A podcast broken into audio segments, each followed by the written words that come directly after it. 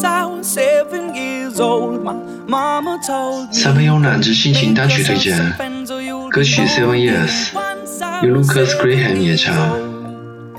Lucas Graham 是一支丹麦的流行乐队，在2012年，他们在哥本哈根唱片公司推出了同名首张专辑《Lucas Graham》，迅速成为丹麦最受欢迎的现场表演乐队。同时引起了华纳唱片公司的注意，并在2013年签下了他们。而乐队引起了全球关注，是因为他们推出了两首全球的热门单曲《Mama Said》以及背景中的歌曲《Seven Years》，霸占了许多国家音乐排行榜榜首。推荐歌曲《Seven Years》，请欣赏。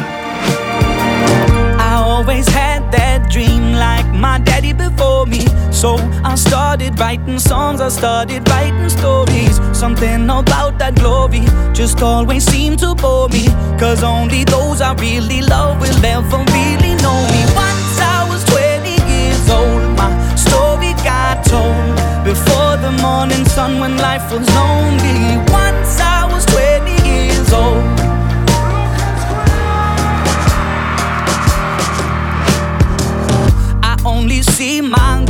Goals I don't believe in failure. Cause I know the smallest voices, they can make it major. I got my boys with me, at least those in favor. And if we don't meet before I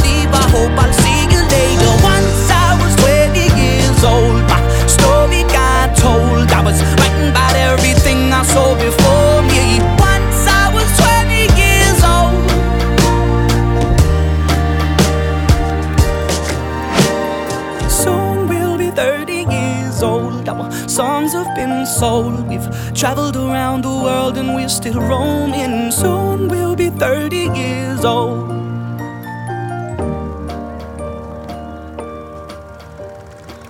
I'm still learning about life. My woman brought children for me, so I can sing them all my songs and I can tell them stories. Most of my boys are with me, some are still out seeking glory, and some I had to leave behind. My brother, I'm still sorry. Soon I'll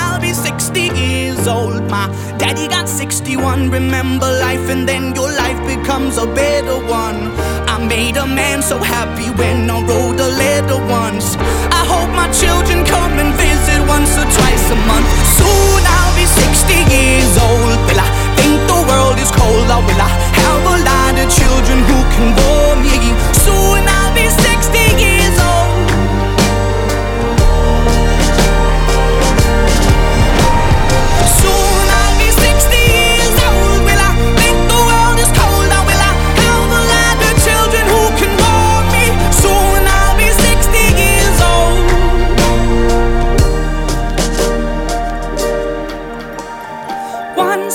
seven years old, mama told me, Go make yourself some friends or you'll be lonely. Once I was seven years old.